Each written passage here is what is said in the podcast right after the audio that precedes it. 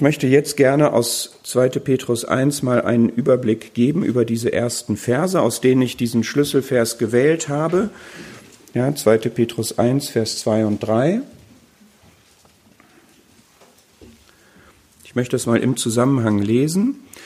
Simon Petrus, Knecht und Apostel Jesu Christi, denen, die einen gleich kostbaren Glauben mit uns empfangen haben durch die Gerechtigkeit unseres Gottes und Heilandes Jesus Christus, Gnade und Friede sei euch vermehrt in der Erkenntnis Gottes und Jesu unseres Herrn.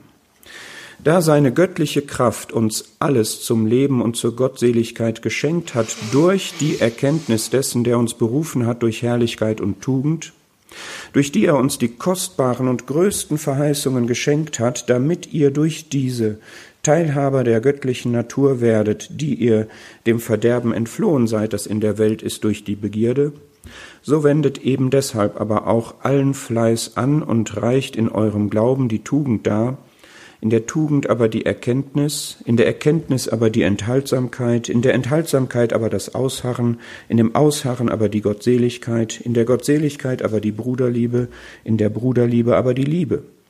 Denn wenn diese Dinge bei euch vorhanden sind und zunehmen, so stellen sie euch nicht träge noch fruchtleer hin in Bezug auf die Erkenntnis unseres Herrn Jesus Christus. Ich habe jetzt nicht mehr die Zeit, diese Verse im Einzelnen zu betrachten, aber ich möchte schon ein bisschen darüber gehen und versuchen, so ein paar wichtige Punkte davon zu bringen. Petrus schreibt das hier an welche, die einen gleich kostbaren Glauben haben. Und den haben wir alle. Wir haben alle den gleichen Glauben, einen gleichwertigen Glauben, ob ihr jünger sind, seid, ob wir älter sind. Und dieser Glaube hat sein Zentrum in dem Herrn Jesus Christus. Und der ist Gott und der ist Heiland. Jesus Christus ist Gott und er ist der Heiland und um ihn geht's hier. Das ist der Schlüssel, die Schlüsselperson in diesem Abschnitt in Vers 1, in Vers 8 und in Vers 11. Jesus Christus, Herr und Heiland.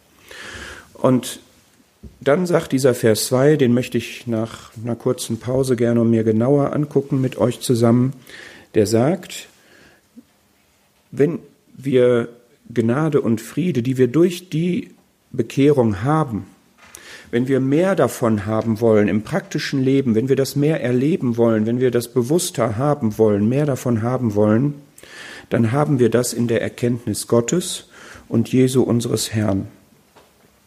Wie gesagt, da gucken wir nachher genauer drauf.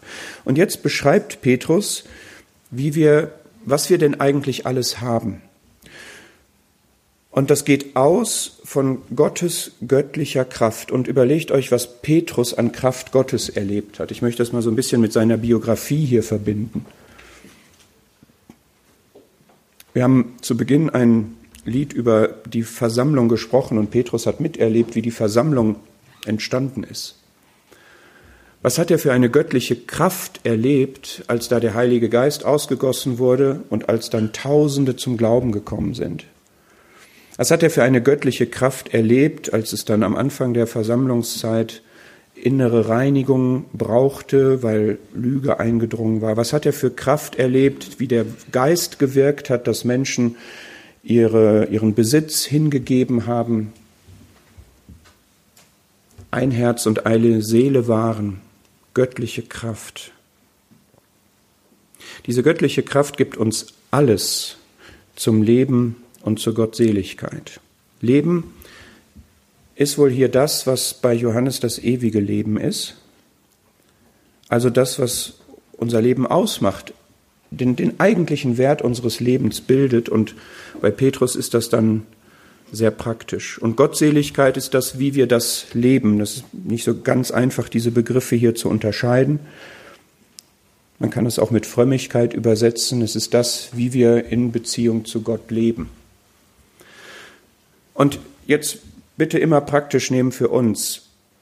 Glaube ich das, dass alles, was ich zum Leben und zur gottgemäßen Lebensweise, auf Gott orientierten Lebensweise brauche, dass ich das habe von Gott. Was erwartest du vom Leben? Worauf ist dein Leben ausgerichtet? Interessiert dich die Gottseligkeit überhaupt? Oder geht es um ganz andere Dinge im Leben? Glaubst du, dass du außerhalb, losgelöst von Gott, ein gelungenes Leben führen kannst? Glaubst du, dass du befriedigt wirst, dass du zufrieden wirst, dass du glücklich wirst, wenn du dich nicht nach Gott ausrichtest? Glaubst du, dass du mehr brauchst als das, was Gott gibt? Dass du noch was anderes brauchst, was Zusätzliches brauchst, außer dem, was Gott gibt? Die Antwort auf alles das ist bitte hoffentlich nein. Es geht um Gott. Man kann nicht glücklicher sein als mit Gott. Man kann nicht zufriedener sein, man kann nicht erfüllter sein. Wenn du das nicht glaubst, dann frag mal Leute, die sich in etwas höherem Alter bekehrt haben und die werden dir das sagen. Das sagen vielleicht welche nicht so schnell, die als Kind zum Glauben gekommen sind, für die das andere interessant ist und etwas, was sie nicht haben und wo sie dann Erfüllung vielleicht sich von versprechen. Aber Leute, ich habe jetzt mehrere in letzter Zeit erlebt, die das andere er erlebt haben und gemerkt haben, es befriedigt nicht und deshalb zu Gott kommen, die haben eine andere Zeugniskraft vielleicht. Also alles zum Leben und zur Gottseligkeit haben wir geschenkt, geschenkt. Ja, hier gibt's diese Gnadenbegriffe. Vers 1, wir haben es empfangen. Vers 3, wir haben es geschenkt bekommen. Vers 4, wir haben es geschenkt bekommen. Es ist reine Gnade.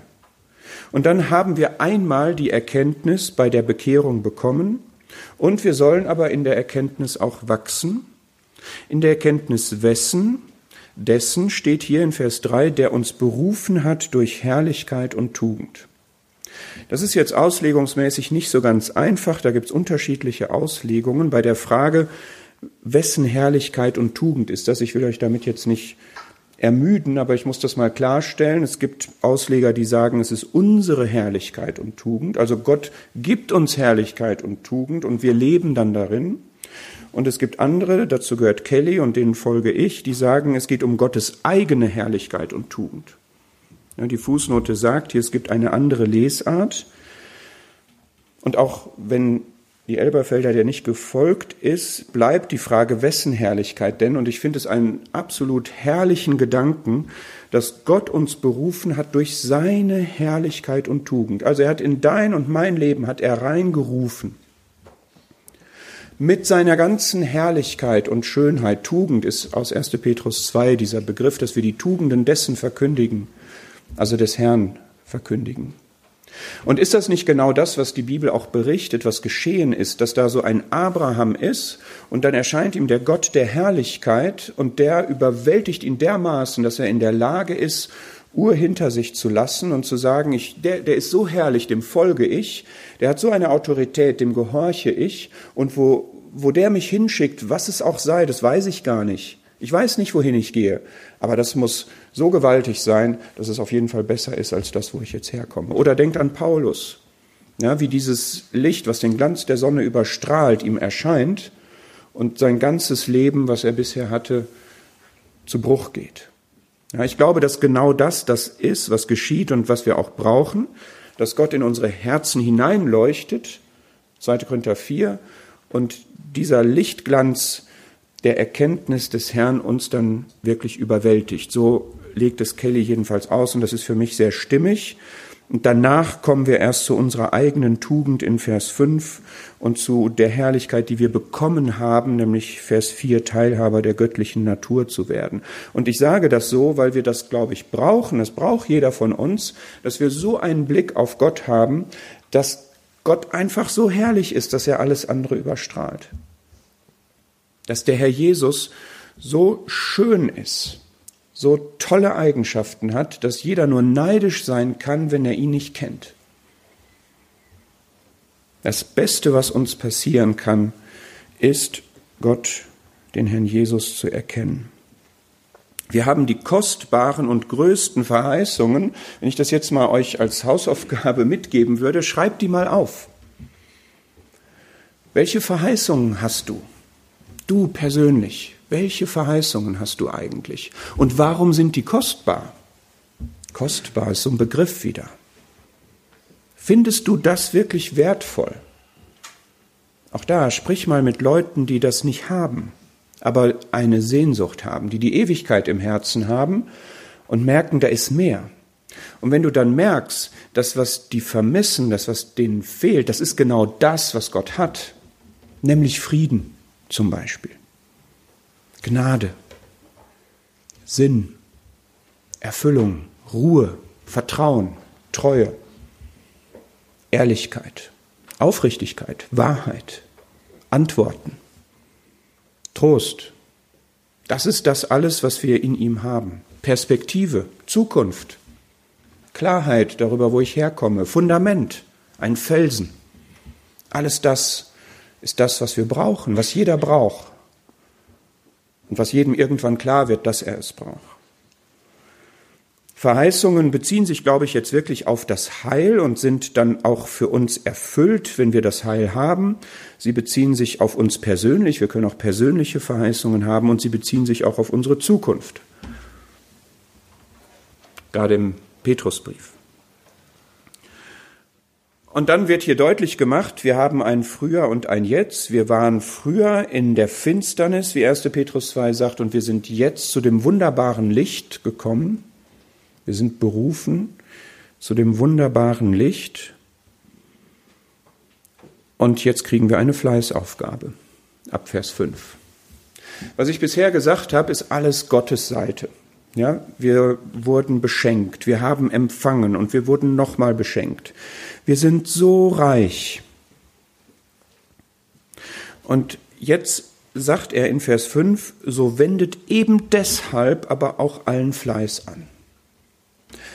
Und dieses eben deshalb ist mir wichtig. Überleg dir, was wir alles bekommen haben und was wir alles geschenkt bekommen haben, wo sich Generationen von Philosophen abmühen und immer an den Punkt kommen, wir haben da keine Erkenntnis, wir kommen da nicht weiter und wir einfach sagen können, die Antwort ist Gott, die Antwort ist Jesus Christus.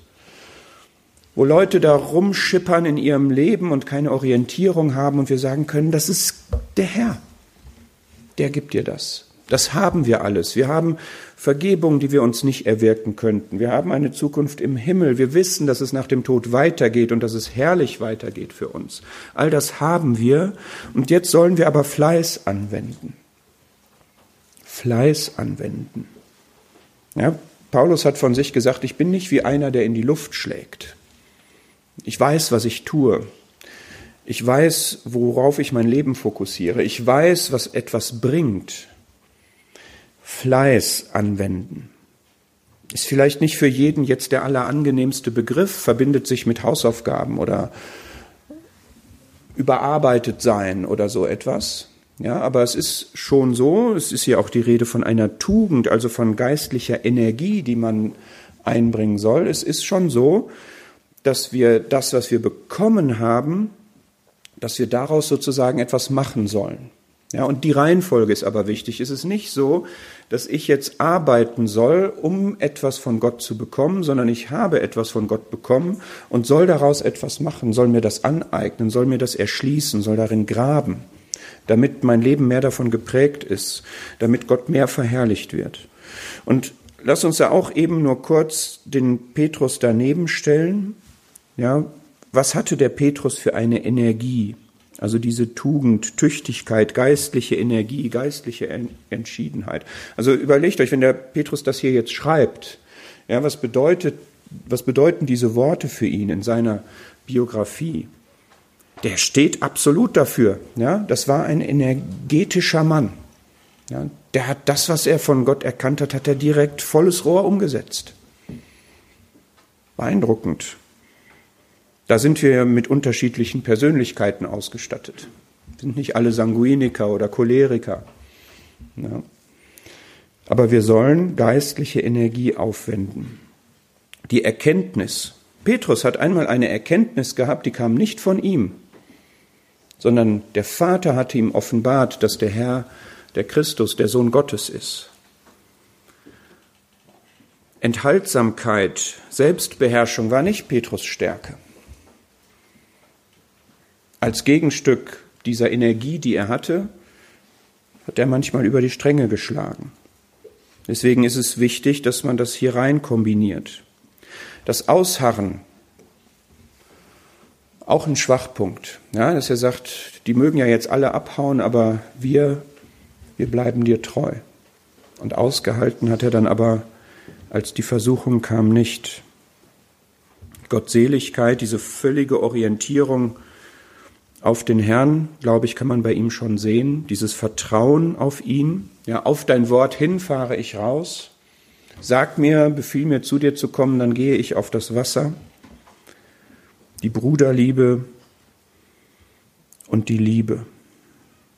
Bruderliebe im Miteinander, Liebe zu Gott. Wenn diese Dinge bei euch vorhanden sind und zunehmen, dann sind wir nicht träge noch fruchtleer in Bezug auf die Erkenntnis unseres Herrn Jesus Christus. Ja, das, das ist eben Gottes Ziel. Der hat uns das ja nicht alles geschenkt, damit wir träge und ohne Frucht sind. Nein, sondern es soll sich in uns auswirken. Er hat ja einen Plan damit. Er möchte, dass das, was er uns gegeben hat, dass daraus auch etwas wird, dass man das sieht. Und das klang auch in, den Gebet, in dem Gebet eingangs an. Ja, es gibt nichts Überzeugenderes, was wir weitergeben können an Menschen, die Gott noch nicht kennen, als genau das, wie er wirklich ist und wie sich unser Leben reich darstellt, wenn wir ihn kennen. Und dann ist es nicht fruchtleer, dann ist es auch nicht träge.